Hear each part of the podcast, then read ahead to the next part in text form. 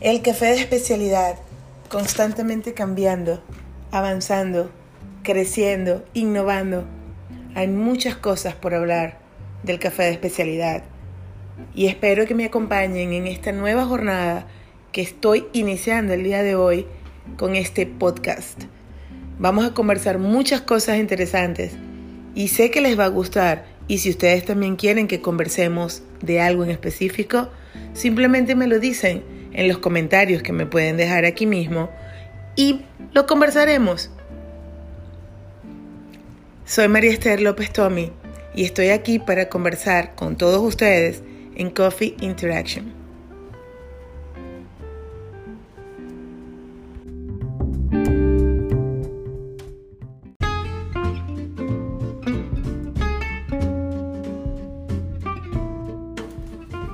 Y este primer podcast tengo el grandísimo gusto de poder llevarlo a cabo con una mujer a la que admiro profundamente, a la que hoy, a Dios gracias, puedo llamar más que una amiga, es mi hermana del alma, a la que conocí, por supuesto, a través del café en el 2013 en el Campeonato Mundial en Niza, Francia. Y ella es Liliana Sánchez. Liliana es de Honduras y ella fue la directora de promoción de exportación de la promotora de comercio e inversiones FIDE de ese país. Ella nos va a contar qué era lo que hacía y a qué se está dedicando hoy día Liliana. La vamos a pasar muy bien. Sé que les va a encantar y Liliana tiene mucho que compartir con nosotros el día de hoy.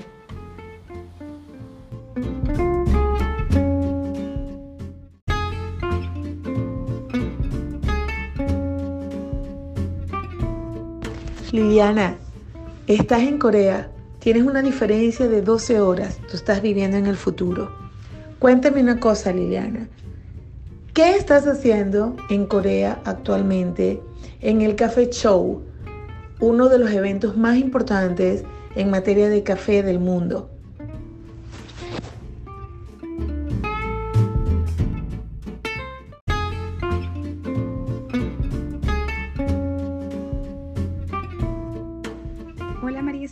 De Seúl. Efectivamente estamos aquí en el Café Show, eh, un evento pues muy muy importante dentro de lo que es el mundo de café de especialidad. Eh, estamos aquí para promover cafés especiales de origen, para poder hacer conexiones directas con importadores y tostadores y poder contar la historia de todo lo que está sucediendo en origen para producir cafés excepcionales, eh, lo que estamos haciendo a nivel de fincas y procesos, en, lo que es el beneficiado y también pues poder hacer ese contacto cara a cara y poder em, pues acercarnos más a, este mercado tan eh, sofisticado que, está a nivel del consumo pues tan avanzado en, en diferentes aspectos.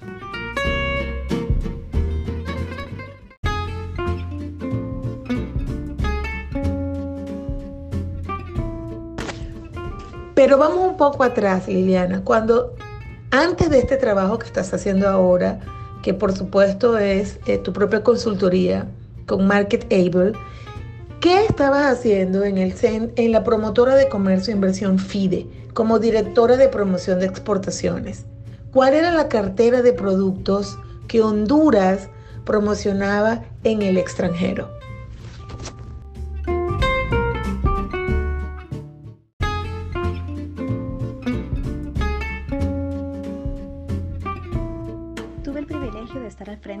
De Promoción de Exportaciones en FIDE y mi trabajo se orientaba a promover la oferta exportable no tradicional de Honduras. En ese sentido, nosotros eh, comenzamos un trabajo de promover los cafés diferenciados en Honduras, diferenciados por sellos, ya sea sellos eh, sostenibles o sellos sociales, y iniciamos también un trabajo de promover la oferta exportable de cafés especiales. Empezábamos a trabajar con, lotes y, ciertas variedades especiales. Eh, también trabajábamos promoviendo lo que es el cacao fino y de aroma y otros productos agrícolas eh, no tradicionales como ciertas frutas como el rambután, eh, algunas vegetales exóticos también y como la ocra o vegetales orientales y em, el camarón cultivado.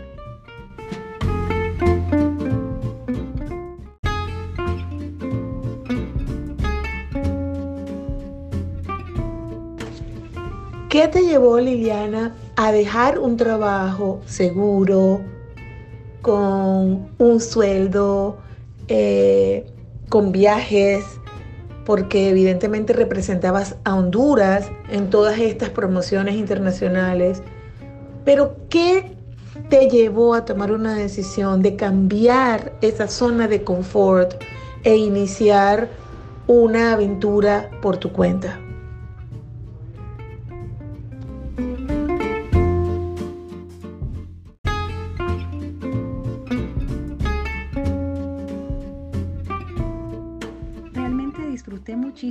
Trabajo al frente de la Dirección de Promoción de Exportaciones en FIDE y fue un trabajo que me aportó muchísimo crecimiento y experiencia profesional, sobre todo una amplia red de contactos a nivel internacional, tanto de, otros proveedores de productos eh, como también de importadores y compradores a nivel internacional así como organizaciones e instituciones de apoyo al comercio. Em, como todo en la vida, pienso que, existen ciclos y se cumplió mi ciclo eh, dentro de esta organización pues tan, tan importante que, que hacía esta labor tan importante de promover las exportaciones en Honduras. Entonces, pues son de esas decisiones que se toman. Eh, inicié mi proyecto personal eh, y propio de la, de la consultoría y esto fue en, el año 2016, en septiembre del año 2016, y puedo decir que, me siento muy bendecida de que desde entonces eh, hemos estado trabajando y creciendo. Ya son tres años ah, eh, con, con la empresa y cada año ha traído nuevas experiencias y nuevo crecimiento.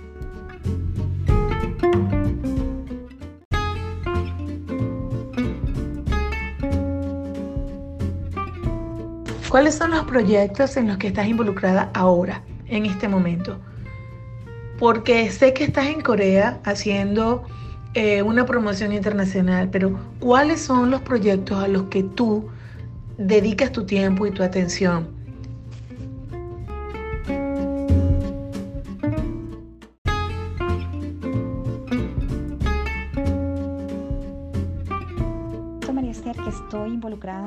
Proyectos muy interesantes y que realmente pues me tienen muy motivada en el trabajo que estoy realizando.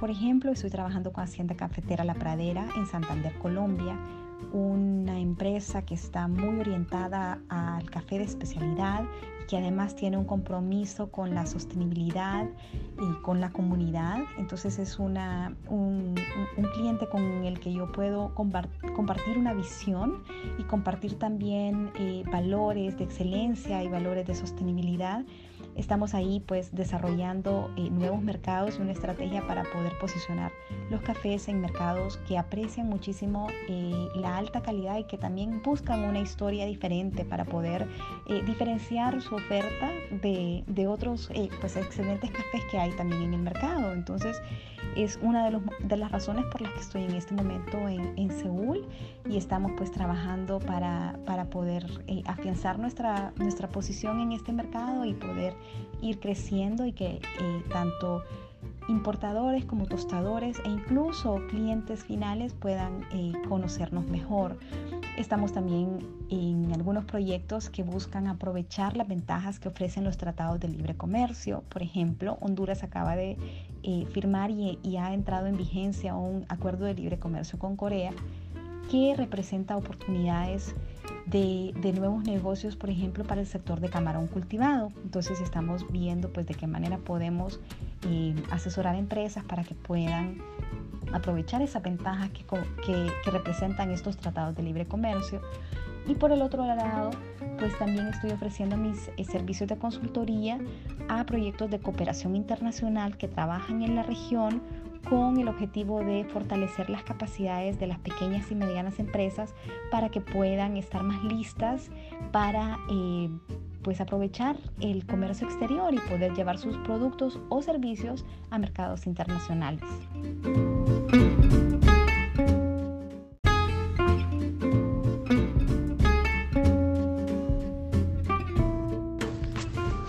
¿Qué te atrae del café de especialidad, Liliana? Cuando yo te conocí me recuerdo que me decías que a pesar de toda la representación que tú hacías de los productores, porque viajabas incluso con ellos, eh, que tú querías aprender mucho más.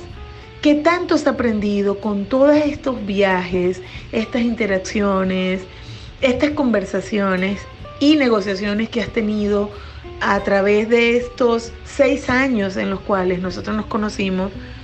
Ahora, ¿qué, ¿cuál era la Liliana del 2013 que yo conocí en ese ascensor en Niza? ¿Y cuál es la Liliana que está hoy día en Corea? representando a productores y otros productos diferentes al café de especialidad.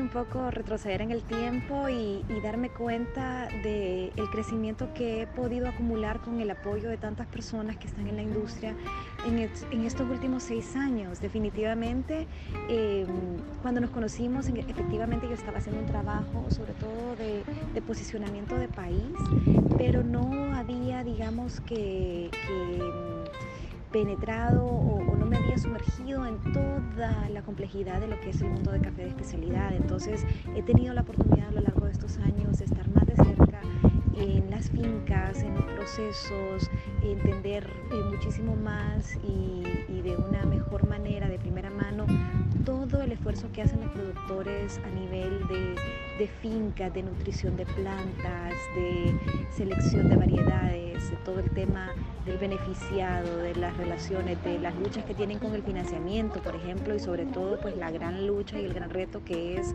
abrirse un mercado y, desarrollar, sostener y crecer juntos con eh, aliados estratégicos en temas comerciales, hacer pues estas alianzas comerciales. Eh, he podido aprender muchísimo también de todo el tema de, de logística, de también las demandas del mercado, de cómo son los mercados tan diferentes de un lugar a otro. Eh, si bien es cierto, hay algunos temas que son o se tratan de ser pues lo más objetivos posible, como, como es la medición de calidad a través de protocolos como el de la SCA, eh, con profesionales pues que tienen licencias de, de Q-Graders, etc. Darme cuenta que al final el, café es algo muy personal, es algo que toca eh, pues ciertas ciertos cordones, si se quiere, del interior de cada persona y en ese, en ese sentido, pues eh, es maravilloso porque da espacio para muchísimas cosas el café. Entonces no necesariamente lo podemos encajonar o encasillar en, algo pues muy estructurado, porque de repente un café que, por parámetros muy rígidos tal vez no, no llene ciertos aspectos de calidad, etcétera, o, sensoriales o de sabores, puede ser que para otros clientes o en otros mercados eh, sea atractivo e interesante. Entonces es súper dinámico. Definitivamente siento que he crecido muchísimo, Y de verdad que tú has sido una de las inspiraciones para mi vida en este mundo del café, así que aprovecho este momento para hacer pública mi agradecimiento y mi cariño y mi respeto por lo profesional que tú eres y, ese camino que, tú misma emprendiste hace muchos años, pues de alguna manera eh, ha servido pues de inspiración para mí. Y aquí estamos pues ahora conversando eh, sobre, sobre ese tema tan lindo.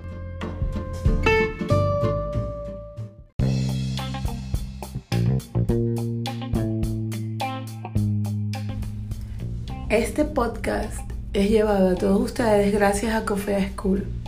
Si estás interesado en aprender de café, si te gusta el café, pero no trabajas de eso, si solamente es un hobby para ti y quieres aprender cómo preparar en tu casa una excelente bebida para ti y tus familiares, si eres ya una persona que trabaja en café y estás interesado en mejorar tus habilidades y poder seguir creciendo en este mundo tan complejo, como es el café de especialidad, Coffee School tiene un curso que es adecuado para ti.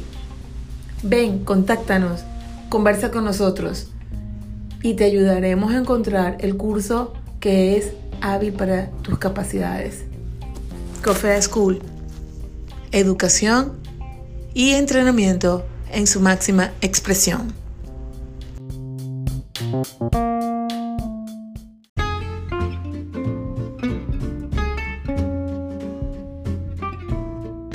Hay un tema muy importante que quería tocar contigo. Primero, hace poco en Nueva York, hace un mes o dos meses, eh, de Luca cerró sus puertas. Digan de Luca es, una eh, representación de lo que es New York en Soho.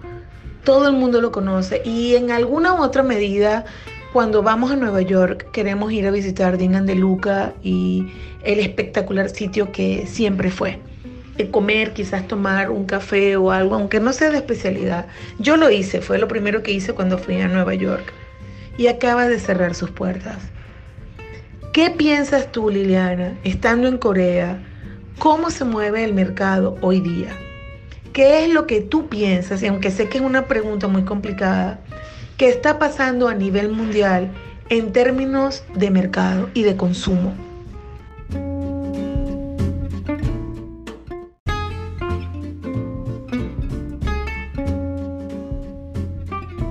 Wow, María Esther, sí, es una pregunta, digamos que profunda y un poco complicada y, quizás... Em, la respuesta variaría si lo vemos de, región en región, eh, de ciudad o continente, pero bueno, digamos en términos generales te puedo dar mi opinión de que, estamos viviendo un, un mercado, estamos viviendo un un mundo altamente dinámico y cambiante donde eh, los servicios, la oferta, la innovación está en constante cambio y, a ese ritmo nos, debemos de mover. Eh, eh, me, pregunta sobre Seúl y Seúl, por ejemplo, es un lugar que desde mi primera visita me impactó por la cantidad de cafeterías de especialidad que se encuentra y bueno, no solamente cafeterías de especialidad, también eh, cafeterías, digamos que de cadena o más comerciales. Em, me impactó por el, eh, la alta calidad del café que se, que se, que se puede consumir en este lugar, eh, no importando necesariamente que la cafetería pues tenga una fama o una etiqueta de especialidad, aún los lugares más comerciales o franquicias te ofrecen un buen café en los hoteles o en las cafeterías, tú encuentras un buen café. Sin embargo, eh, también existe un altísimo nivel de especialización. Eh, hay temas, eh, hay, cafés que tienen que ver con mascotas, cafés que tienen que ver con, temas históricos o con un lugar que está pues digamos, en, un sitio de conservación de, una ruina histórica o, con diferentes temas. muchísima información sobre los cafés disponibles para el consumidor todo el tema de las redes sociales y, en el mundo del café, pues eh, el alto nivel de información que tenemos y del acceso a esta información, eh, pues está creando un, mundo de, consumidores muchísimo más informados, preparados, que conocen, eh, que, que, entonces demandan que nosotros del lado, por ejemplo, en el caso de mi trabajo de la producción, pues también vayamos a ese ritmo, a ese ritmo de actualización, de preparación, de curiosidad, de estar al tanto de cuáles son las diferentes tendencias que, son distintas en cada mercado e incluso estar atento a, nuestro mismo origen, al, al mercado de donde nosotros mismos nos movemos inmediatamente, que son los países productores que ahora también se están volviendo países consumidores de buen café.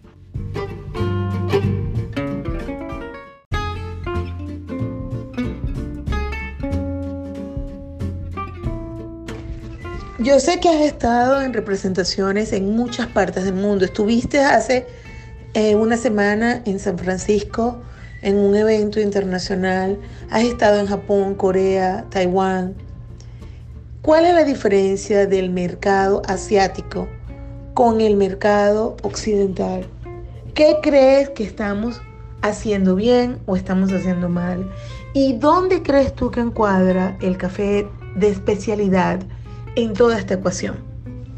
Sobre todo te lo pregunto por todas aquellas personas que están interesadas en abrir nuevos negocios.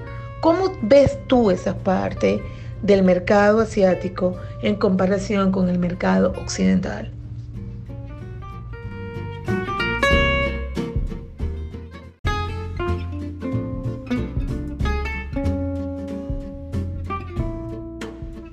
interesante esta reflexión y en primer lugar te puedo decir que el mercado asiático es, muy distinto, digamos, a Japón, a Corea, a Taiwán, a China y, a, pues a, otros mercados.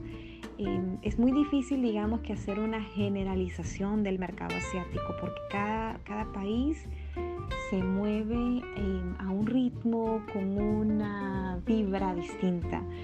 Entonces, eh, pero sí, digamos que el común denominador que yo he encontrado en mi experiencia en Asia es que el, asiático en general es sumamente disciplinado y sumamente dedicado a estudiar y a entender un producto, un servicio o un sector en el que está queriendo moverse. Entonces, desde el punto de vista profesional, eh, de lo que son los importadores de café verde, los tostadores, o los dueños de cafetería, los baristas, el personal digamos que está eh, trabajando como profesional del mundo del café. Mi observación en este lado del mundo es que son realmente muy dedicados, muy estudiosos, eh, hay muchísima, muchísima dedicación a todo lo que es la profesionalización del tema del café. Entonces, justamente hoy yo, yo caminaba por la feria aquí en Seúl y yo veía la cantidad de libros que hay sobre el café, libros sobre el, el origen, la producción, los diferentes países, cómo, cómo cambia una variedad de otra, libros sobre tueste, perfiles, libros sobre el tema de barismo, enciclopedias del café. Y tú ves a los consumidores finales también interesados. Entonces ya no se trata nada más de los que están involucrados como profesionales del café, sino que también los consumidores se van profesionalizando en ese sentido, se van, estudiando, están tomando muchísimos cursos. Tú ves aquí una gran oferta de clases, de certificaciones, de cursos. Entonces, em, yo yo te diría que sí veo, digamos, una marcada diferencia en ese sentido, que hay eh, una muchísima mayor dedicación al estudio, a la profesionalización en el tema del café, eh, en una dimensión más profunda de la que se ve en, eh, digamos, en Occidente, donde también existe, también existe interés en aprender, en tomar clases, en certificarse, pero realmente el nivel que se ve, la profundidad que se ve, eh, la, digamos que la democratización de la educación en café eh, es, marcadamente diferente. Y te puedo decir por ejemplo eh, que entonces acá ya hay un mercado más amplio. Por ejemplo lo vi el año pasado en Taiwán y voy para allá la próxima semana y vamos a ver por qué cambio hay del año pasado a este. Pero eh, tú ves a los consumidores finales entonces ya comprando su, grano verde para empezar a, tostar en, en, casa. Y hay una industria de tostadoras para el hogar y entonces lo que ves en las ferias es un, es un montaje distinto al que vemos, por ejemplo, en un Coffee Expo o en otras ferias, porque en, esa feria en Taiwán entonces tú, tú, ves un montaje orientado a que el público en general pueda catar, muchos de ellos ya son catadores y están pues comprando sus propios granos verdes de especialidad para tostar en casa.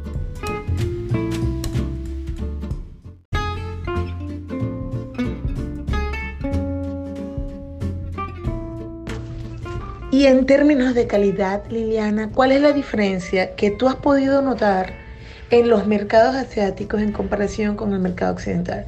No es para nadie un secreto eh, la baja en los precios del café. Sin embargo, en materia de café de especialidad, estos precios, aun cuando pueden tener una incidencia, normalmente no son los mismos valores con los cuales nosotros nos manejamos ante eh, la compra y venta. Pero aún dentro de ese manejo del mercado, existe una realidad palpable que es las condiciones económicas a nivel mundial.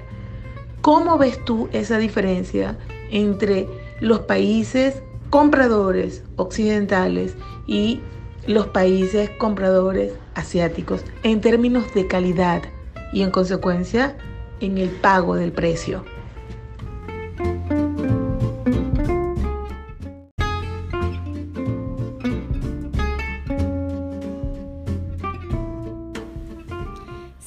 Realmente la pregunta es bastante compleja, o sea, la situación del tema de los precios, del mercado, em, la situación pues económica de varios países, son una serie de factores que, que, suman ¿no? Y, y, afectan al final lo que es el comercio del café. Como bien dices, pues en teoría, realmente cuando nosotros estamos hablando de, café de especialidad, eh, lo que todos aspiramos, y desde el lado de los productores yo te puedo decir que lo que aspiramos es a que el café sea valorado por, por la calidad y el verdadero costo de producción y además eh, como cualquier otro producto que eh, cuando tú estás en un mercado pues queriendo hacer comercio, pues al final tú quieres también tener una ganancia de esta transacción. Entonces eso es muy importante tenerlo siempre en cuenta, porque a veces cuando estamos hablando de, de, esta crisis, de los precios, tal vez nos enfocamos mucho, yo escucho mucho el tema del costo, el costo de producción, el costo de producción, y claro, el costo es,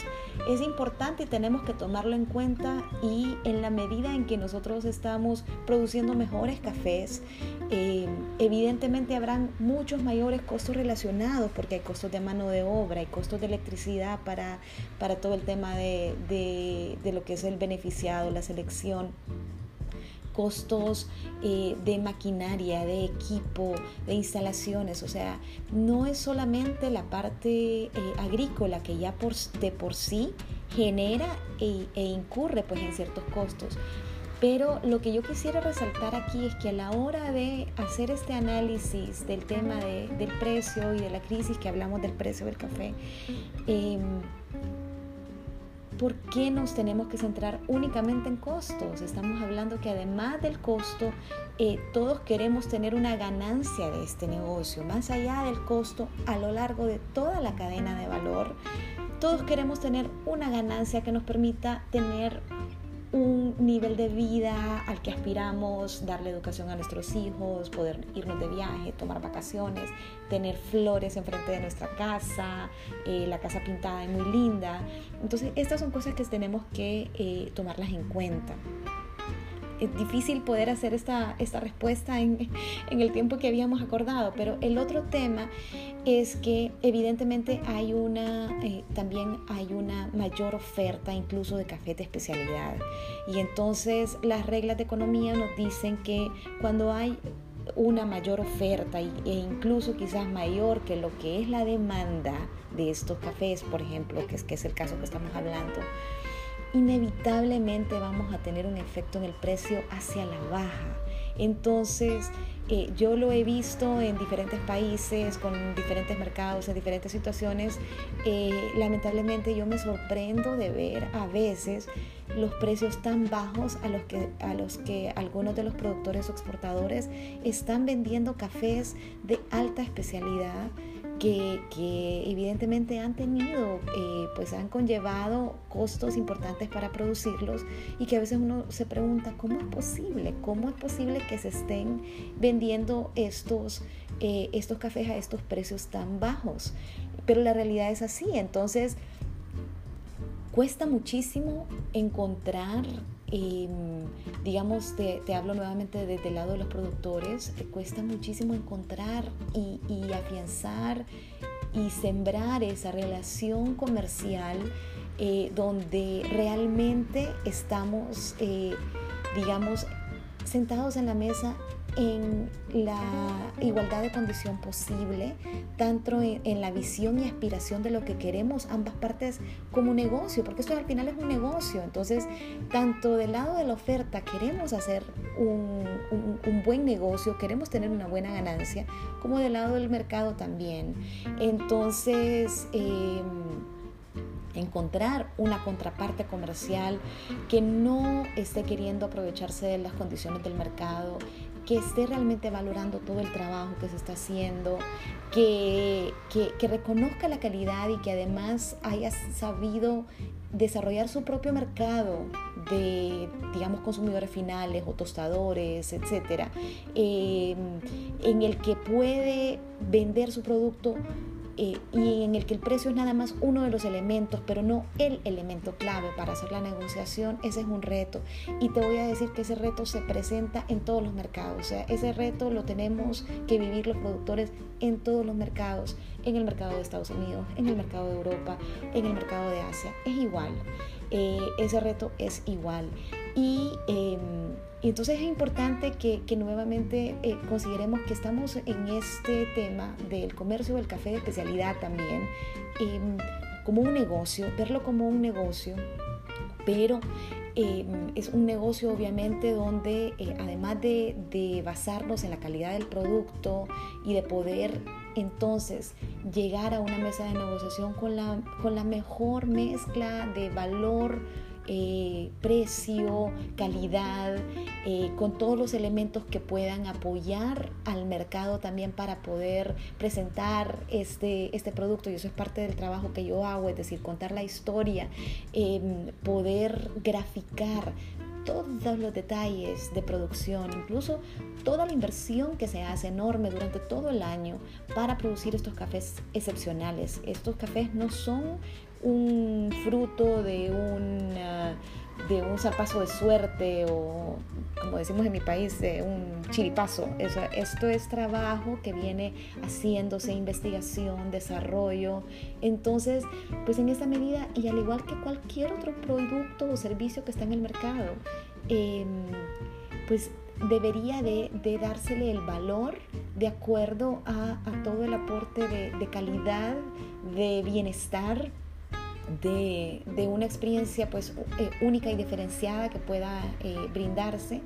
Y, bueno, ojalá que, se llegue el momento en que, en que realmente pues em, no tengamos que pensar ni en, ni en el mercado, ¿no? o sea, la bolsa como, como un commodity, sino que más bien eh, pues podamos al final pues darle el valor que, que en efecto tiene pues este producto tan especial.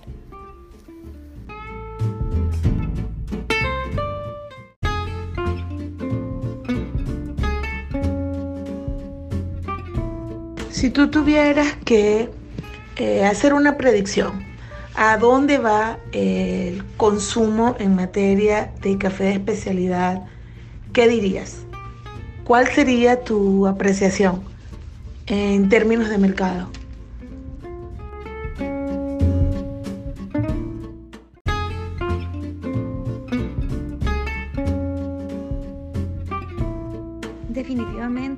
Esther, eh, yo veo que este, este mercado, este nicho de mercado del café de especialidad va a continuar creciendo. Es, definitivamente una tendencia que no va hacia atrás. ¿Y por qué? ¿Por qué pienso que va a continuar creciendo?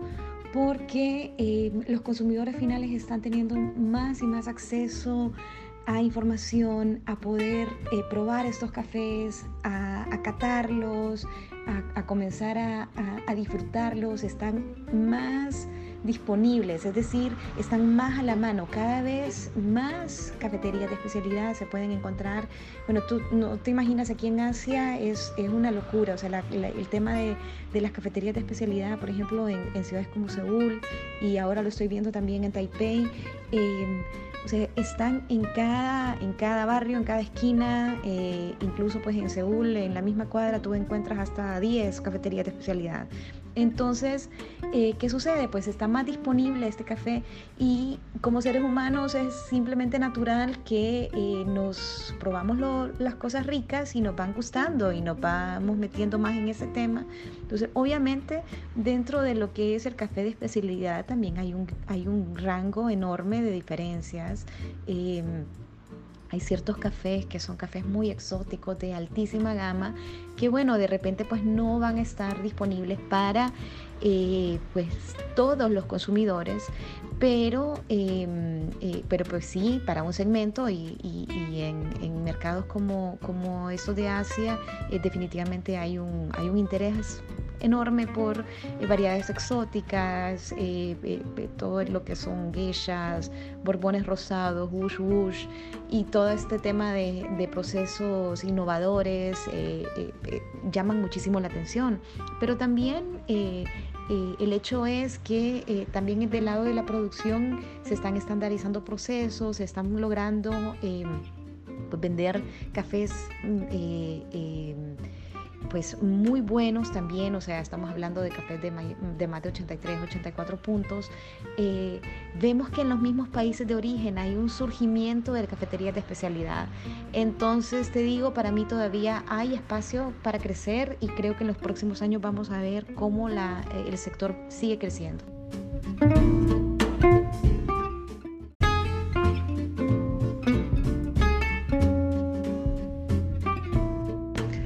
¿Qué es lo que tú más disfrutas de trabajar en el mundo de los cafés de especialidad? ¿Y cómo te tomas tú el café? ¿Cómo te gusta a ti el café? ¿Lo tomas con leche, negro? Yo sé cómo lo tomas, pero a los fines de nuestros escuchas, ¿cómo te gusta a ti el café? Eh, ¿Y cuál es tu café preferido y por qué?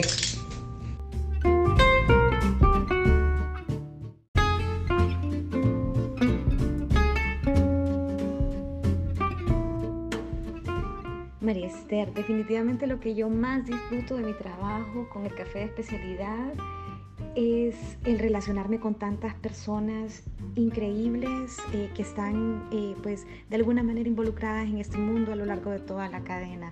Y el mejor ejemplo es eh, la relación tan linda que hemos podido construir tú y yo, que nos conocimos justamente en un evento de café, nos conectamos inmediatamente, yo recuerdo muy bien ahí enfrente de ese elevador en, en, misa y a partir de ahí, pues mira, aquí estamos años después, eh, pues hemos construido una, una, amistad que para mí es más, más que amistad, es una hermandad de vida. Y, hemos, eh, pues incluso eh, ahora, después de varios años, comenzado a hacer cosas interesantes también con café, ya, ya a nivel pues, pues comercial y a nivel de, de educación y, y, de otras cosas. Entonces, definitivamente, sin lugar a dudas, es, es lo que me energiza, es lo que me motiva, es lo que me, me llena, me, me, da una satisfacción más allá de cualquier cosa. Es justamente el tesoro de personas que yo he podido conocer en, este, en esta industria, desde productores hasta personas que están involucradas en todo el tema, en la logística, en la exportación, en la parte de calidad, en los mercados, consumidores finales. Eh, realmente el café ha sido un vehículo, ha sido un canal para poder construir algunas de las relaciones más lindas eh, que tengo en mi vida actualmente. Y, bueno, y ha aportado a mi vida también un nivel de crecimiento, de experiencias. Eh, me ha permitido pues también conocer muchísimas partes del mundo, eh, estar, pero al final te digo, son, son esos momentos de compartir, de vivencia, de compartir una taza de café, de, estar frente a una vista majestuosa en, nuestros países de origen que son, que son pues, impresionantes las, las vistas desde las zonas montañosas donde se produce el café. Eh, o estar en la casa de un productor y que te ofrezca de su, de su, de su cocina, ¿verdad? Eh, lo mejor que puede eh, y, lo más rico que tiene ahí, ¿verdad? Para, para al lado del fogón, pues comerse unos platanitos o, un plato de arrocito con frijoles, eso es, es, es realmente no tiene valor, o sea, es decir, no tiene, no tiene precio, tiene un altísimo valor, lo que no tiene es un precio, eh, eh, esas experiencias que, que, he podido tener a través del café. El café me gusta negro, el café me gusta eh, sin nada, así he aprendido a apreciarlo, a tomarlo em, mi café favorito. Es difícil decirte porque realmente eh, también, eh, pues por mi misma naturaleza, que, tiene un poco de curiosidad, eh, me gusta probar diferentes cafés. Entonces, por ejemplo, pues nosotros tenemos eh, mayor acceso a cafés de nuestras regiones. Entonces, cuando yo tengo la oportunidad de tomarme un café de África, eh, em, pues aprovecho esa, oportunidad y estoy, ahora me, han recomendado que pruebe el café de Myanmar, que no lo he probado todavía. O sea, em, me gusta también experimentar en ese sentido. Pero bueno, te voy a decir que, digamos que tradicionalmente los sabores que, digamos que, como dicen, te dan un poco de, de, confort como, como que te suenan un poco a hogar, a casa. Eh, son esos cafés, eh, digamos, suaves con bastante sabor a, chocolate o a nueces tostadas, a caramelo. Y, uno de mis cafés, eh, es difícil decir, pero te digo, eh, favoritos no hay, ¿verdad? Pero sí un, café que me recuerda mucho a casa, porque pues casa también es Honduras y también es el origen eh, de, uno de los, de los cafés pues, que para mí son de los más deliciosos del mundo. Pero a mí, uno de, mis cafés que tiene un, un lugar muy especial para mí y que a mí me sabe como un flan de caramelo en una taza es el café de Catracha Coffee de nuestra amiga en común eh, Mayra Orellana. Entonces, eh, pues sí, eso te puedo comentar.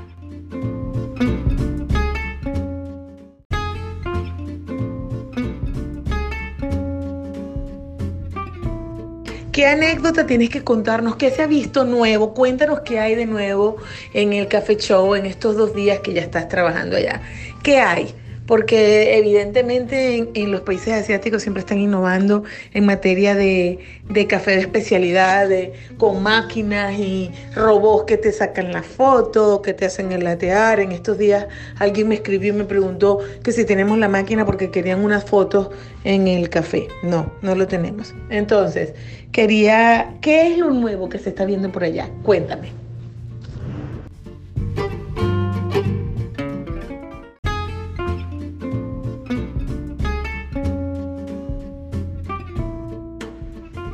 Mira, bueno, por temas de logística, la entrevista ya nos, ya nos abarcó dos shows, ¿no? El Café Show y ahora también el, show de Café en Taipei. Em, te voy a dar dos ejemplos eh, para ser puntual y no alargar mucho la, respuesta. Em, estamos viendo muchísimas novedades en el empaque. Entonces, eh, para poder, em, los tostadores, para poder conservar aún mejor eh, la calidad de los cafés que, de alta especialidad que están manejando. Entonces eh, están envasando su café en, eh, en especie de, parecen como latas, latas, parecen como que fueran latas de soda. Es, pues, es sumamente novedoso y, además atractivo, tiene un toque súper pop, súper juvenil. Entonces, tú ves, por ejemplo, en, en Corea hay una, una eh, ¿qué te puedo decir? Hay un enamoramiento de la juventud con el café de especialidad impresionante. Entonces hacen filas y filas en los stands de, de de los tostadores más populares y más trendy, te hacen unas filas enormes para poder probar pues un, un espresso de, de, de, algunos de los cafés pues muy especial, de, de, mucha especialidad, es decir, cafés de tasa de excelencia o cafés que, que han sido comprados en las subastas en África, eh, de, las competencias nacionales de, varios países, de Etiopía o de Kenia. Entonces, eh, pues esto fue algo que me, llamó mucho la atención en Corea. Em, aquí en Taiwán, algo que, he visto y que me, ha mm, impresionado pues mucho es el tema de las colaboraciones de los dos extremos, es decir, la colaboración de eh, productores y en origen y también de personalidades eh, profesionales del café ya del otro extremo de la cadena, es decir, baristas o dueños de tostadurías, tostadores, eh, que, están haciendo proyectos en común para eh, hacer perfiles especiales de cafés y, em, y, estoy viendo, por ejemplo, en el caso de Taiwán, del año pasado a este año, eh, ya estoy viendo una marcada diferencia. Por primera vez se está hablando ya más de las historias de los productores en ese mercado, porque estos mercados de Asia tradicionalmente han sido más movidos, les brillan los ojitos más por el tema de calidad y de algo muy exótico que em, y no por el tema eh, temas sociales o temas de impacto en las comunidades eso como que no ha sido algo que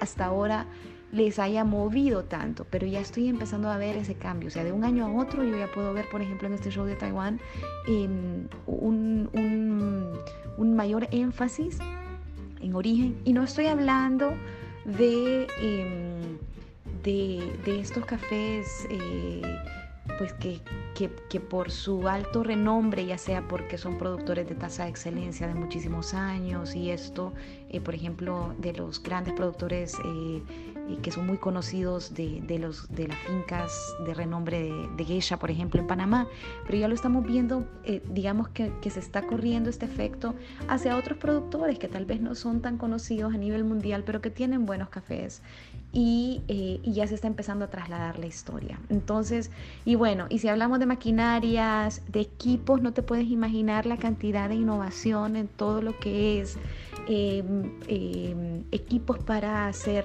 el, el, el pour over, ¿verdad? Todo, todo, o sea, equipos además bellísimos porque eh, Asia tiene un tema eh, con la estética, ellos son eh, se mueven muchísimo por, por, el diseño hermoso y hacen diseños hermosos de equipos para preparar café, para preparar pour-overs, stands, bandejitas. Es una cosa que, que, bueno, a uno le faltan ojos para ver tanto realmente.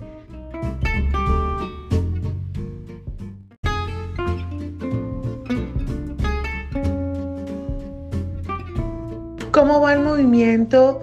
de las mujeres en el Café de Honduras, porque sé que se han estado reuniendo y han tenido muchas conversaciones. Eh, ¿Cómo va ese movimiento y qué, hacia dónde crees tú que se dirige en Honduras específicamente? ¿Qué es lo importante para ti de que las mujeres en el café se unan y se empoderen unas a otras?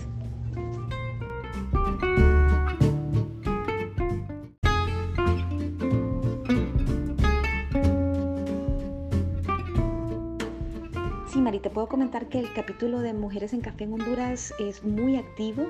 Eh, ya a partir de este año yo también me incorporé eh, al mismo. La verdad es que es, es muy interesante porque... Eh, no solamente participan productoras, mujeres productoras, sino que estamos participando mujeres que estamos trabajando a lo largo de toda la cadena del café en Honduras. Entonces, justamente lo que tú, tú decías es el, perfecto eh, marco para empoderarnos unas a otras, para colaborar, para darnos ideas, para construirnos unas a las otras y crecer juntas y poder visibilizar muchísimo más el trabajo tan importante que hacen las mujeres. Eh, eh, bueno, en, el café, pero también en, otras áreas eh, de, la vida diaria, ¿no?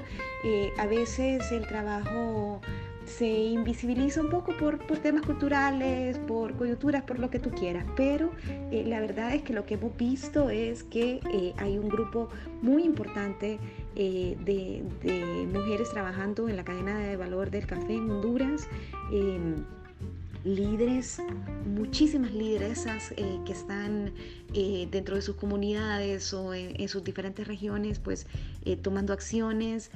Ha sido muy interesante porque además pues tenemos una junta directiva muy, activa que, que, tiene bastante experiencia y han podido gestionar proyectos, entonces hay proyectos para pues orientados desde el tema de certificaciones a gobernanza, ahora estamos también organizándonos en subcapítulos regionales, porque pues tú sabes, Honduras eh, tiene, tiene bastantes eh, regiones productoras de café, eh, a veces las distancias entre un lugar y otro son grandes, pero eso pues no nos impide que nos, nos organicemos, que nos reunamos, que conversemos y, podamos encontrar oportunidades para trabajar en conjunto. Ahora mismo aquí en Taipei habemos un grupo de cuatro representantes de, mujeres en café que estamos pues eh, promoviendo también los cafés de especialidad de, nuestro país y, trabajando pues en equipo como mujeres.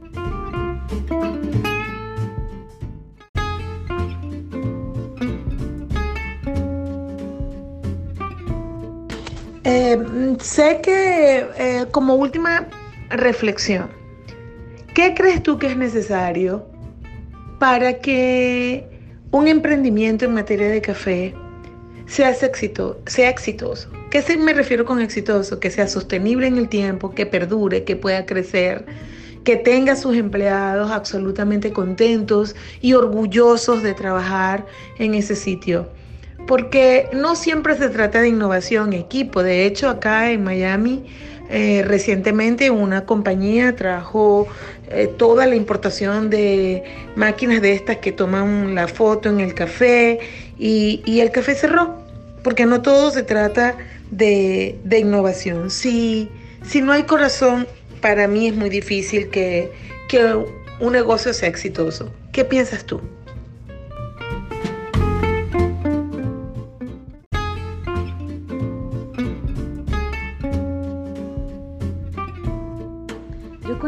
Contigo absolutamente, eh, María Esther, en, el tema de, la pasión y el, y el corazón eh, como uno de los elementos eh, importantes para, para pues tener una mayor probabilidad de éxito. Es, difícil decir que hay una fórmula mágica ¿no? para garantizar el éxito, eh, sea en un emprendimiento de café o, de cualquier otro tipo, pero evidentemente tiene que haber un amor hacia lo que haces, porque eso además, eh, además de que es como tu motor diario y tu gasolina diaria que te mueve a ti como emprendedor, es algo que se puede transmitir y se va a ver en el trabajo que hagas, en el amor con el que hagas las cosas, eh, en el amor con el que comuniques las cosas y, y, al final incluso, pues en el caso del café, hasta en cómo sabe el café y cómo, cómo se prepara. Eh, entonces esa parte definitivamente para mí es vital. Eh, la otra parte evidentemente es el tema de preparación eh, técnica y profesional, de, de, estar en un continuo aprendizaje, porque como te comentaba antes en, en alguna de las preguntas anteriores, esta es una industria que está cambiando a un paso y a un ritmo tan acelerado que, que nos obliga a mantenernos un poco al día justamente y pues estar pendientes de cuáles son las nuevas tendencias, eh, tener tal vez también cierta sabiduría y cierto olfato para ver cuándo una, una tendencia es una moda muy pasajera o cuándo es algo que realmente va a pegar ¿no? y se va a quedar por, por un tiempo. Entonces, esa parte de la preparación es muy importante. La verdad es que ahora tenemos acceso a tantos recursos para estarnos preparando, para estar aprendiendo, que, tenemos que, tomar mano de ello. El otro tema eh, que yo pienso que es importantísimo es, es el, tema de tener una, una visión eh, que, que, la puedas tú también pues un poco dividir a corto, mediano y largo plazo, porque van a haber cosas que va a costar tiempo, va a tomar tiempo verlas y no significa que si no las vemos es que no estamos teniendo éxito. Es un camino que, en el que vamos sembrando y vamos trabajando y a veces lo más duro y lo más difícil es tener paciencia y eh, mantener la misma alegría y la misma visión y el mismo entusiasmo eh, cuando las cosas no suceden tan rápidamente como quisiéramos. Entonces, eh, sí tener esa mezcla de la energía, la motivación, pero también la paciencia y la perseverancia y, esa ética y esa visión de trabajo y excelencia, para mí pues son, también una parte muy importante. Y luego la otra es, es justamente esto como lo que estamos haciendo ahora, es, es tener esa apertura para comunicarnos, comunicarnos con nuestros clientes, eh, comunicar para, para contar lo que estamos haciendo, qué es lo que queremos hacer, pero también eh, la comunicación no solo es hablar, es también escuchar. Entonces, escuchar un poco a los clientes, escuchar lo que no entienden, escuchar lo que, lo que les gusta. O sea, a veces tenemos que también tener esa sensibilidad de, eh, de poder adaptarnos un poco a, a lo que a lo que a veces em, tal vez puede ser una, una, preferencia, ya sea por un tema cultural o de una región, etc. Entonces, tener también esa, esa flexibilidad, pero, pero sí es, es muy importante poder tener ese canal de comunicación abierto con nuestros clientes Em, para poder pues comentarles lo que estamos haciendo o lo que estamos planeando hacer y tener también su retroalimentación y tener también eh, sus ideas y sus, sus em, valoraciones de, de, lo que estamos haciendo. Así que eh, eso, eso podría decirte pues en, en resumen.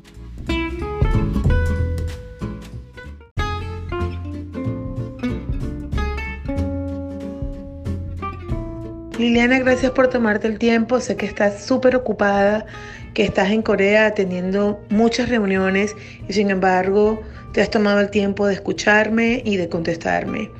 Eh, gracias. Estoy súper orgullosa de que mi primer podcast sea contigo porque te quiero con todo mi corazón y sé que había mucho, quería escucharte sobre todo todo esto del mercado y las diferencias.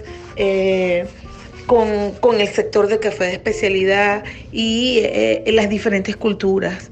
espero tenerte pronto en Miami y ya para despedirnos, cuéntame qué quieres decirnos, alguna reflexión que no te haya preguntado, lo que sea.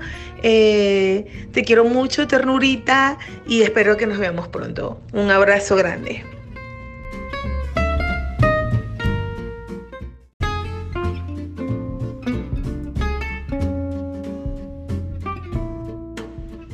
Esther, muchísimas gracias por el gran honor que me has hecho de invitarme a tu primer podcast.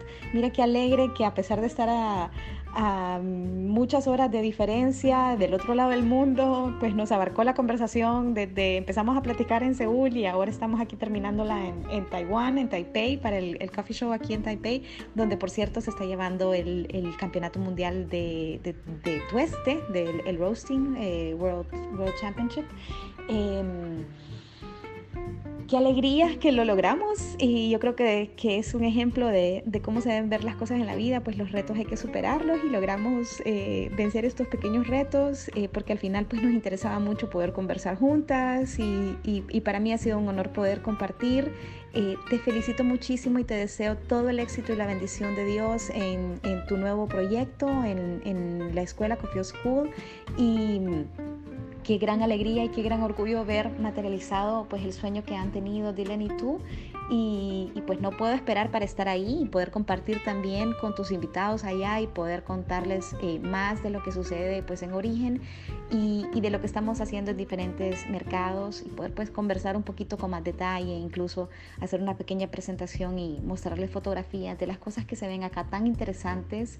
Eh, te tengo un gran cariño, un gran aprecio y una gran admiración. Muchísimas gracias por, la inspiración que eres para mí. Te mando un fuerte abrazo. Y, y, bueno, espero que esto salga bien. Te quiero mucho, Mari. Un gusto y bueno, feliz noche por allá. Chao, chao. Bye, bye.